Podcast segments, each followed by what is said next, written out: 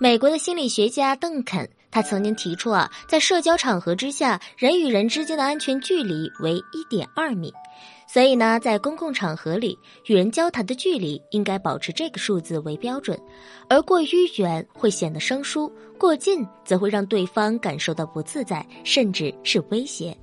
所以啊，聪明如我，身上带把尺子，啊，和别人交谈的时候就把尺子拿出来，哎，一点二米正好。完美，但是大家可不能跟我学啊，这很容易被人家当成傻子了。所以呢，我们在日常生活中啊，当我们弯腰的时候，伸出手正好能够与人握手啊，这个距离就刚刚好了。当然啦，对于亲密的人来说呢，那距离是越近越好。这种情况我们暂且不议。如今疫情当下，社交场合的安全距离那是非常的必要的。毕竟保护自己的同时，也是为他人负责。而前一段时间啊，这个杭州小学曾经在开学的时候，让学生们发挥自己的想象，自制一米帽，来强调这个社交场合下的安全距离，就比较惹人关注了。而同学们想到的办法，自然是帽子的后面加上一个长长的翅膀，这样呢，最为简单又省事的方法。当然，这只是一个活动，毕竟啊，孩子们还在长身体呢。如果天天顶着这样一个带着翅膀的帽子，那就不好玩了。在宋朝时期的官员，他们的帽子就会带着两根长翅膀，但是人家呢，不是为了寻求安全距离，也不是为了这个疫情的防控，而是朝廷的规章制度要求他们在正式的场合必须戴这种长翅帽。其实这种帽子啊，戴起来那是相当难受的，而且走路起来晃晃的，请增加负担。稍微不注意，就有可能碰到这个帽子后面的两根翅膀，还容易戳到人呢。可是既然如此，素来以文化开放、社会包容而著称的宋朝，为何没能改变这一装束呢？难道宋朝的官员比较喜欢这种帽子，这特殊癖好？哼，当然不是。而是这种长翅帽的发明者啊，是他们的开国太祖赵匡胤。而当我们了解用途之后，也不得不夸这赵匡胤是真的聪明。在很多人看来，宋朝是个畸形的朝代，具体表现呢就是积贫积弱。其实这只是教科书为我们灌输的思想。如果细细去研究宋朝的历史，我们便能发现另外的真相。虽然积贫积弱是假，但是啊，重文轻武却是真，甚至将宋朝称之为文人的天堂，那都不为过呀。至于这种现象形成的原因呢，倒不是宋朝缺人，而是宋朝不太能接受这有能力的武将。毕竟赵匡胤那就是武将起家的，而他能黄袍加身，不是他多么优秀，而是他手下有兵。这条路呢，赵匡胤走的并不艰难，这也就意味着这条路的可模仿性很高。只要手下的兵够多够强，他就能够黄袍加身呢。这是多么痛的领悟！赵匡胤是一个聪明人，他既然走出了自己的路，那就只能想办法让别人无路可走。所以他开始定制一系列的措施来防止武将做大，而深究其精髓，只有八个字。师无常帅，帅无常师。可最终的结果是啊，帅不知兵，兵不知帅。既然没有时间来维系良好的从属关系，自然也就少了替别人卖命的信任感。我都不认识你，我凭啥替你那个拼命的打仗啊？你说是不是？毕竟啊，这种投资呢，很可能会打水漂的。我刚给你关系处理好了，完了你被调走了。哎，聪明人可不会这么干。武将的日常行为被约束了，赵匡胤呢，则是放心了。可是他又发现呢，这有时候文官也挺烦人。具体表现呢，就是在上朝的时候交头接耳、叽叽喳喳、私语不断，这很正常啊。这文人的嘴巴呀，他就是难。这当时的皇帝坐到大殿之上，这些臣子呢就在下面窃窃私语，根本就不停。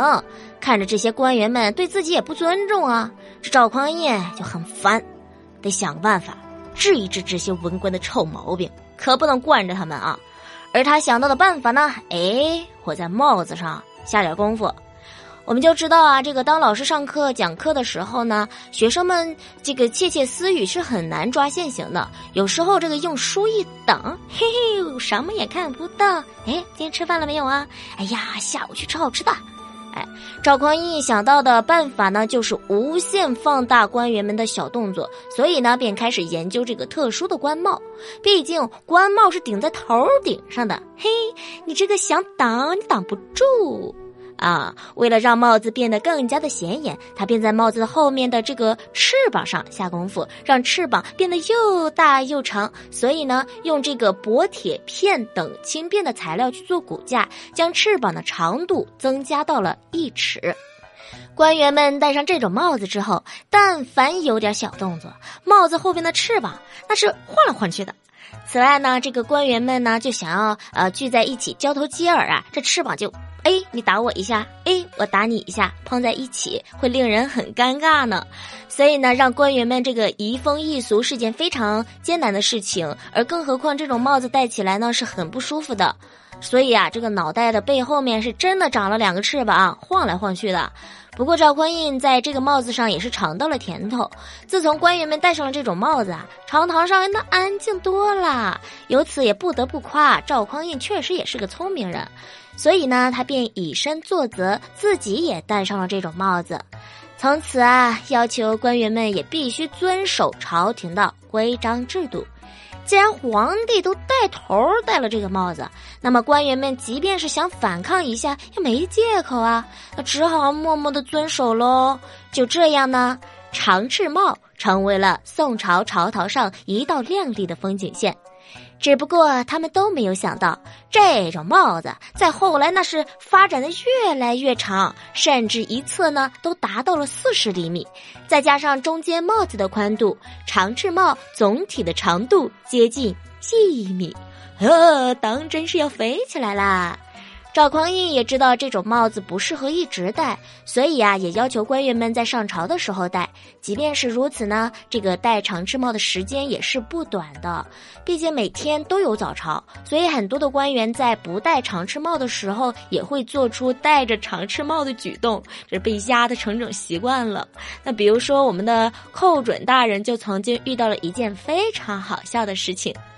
寇准呢，他是宋朝的宰相，是个好官，总喜欢深入基层，微服私访。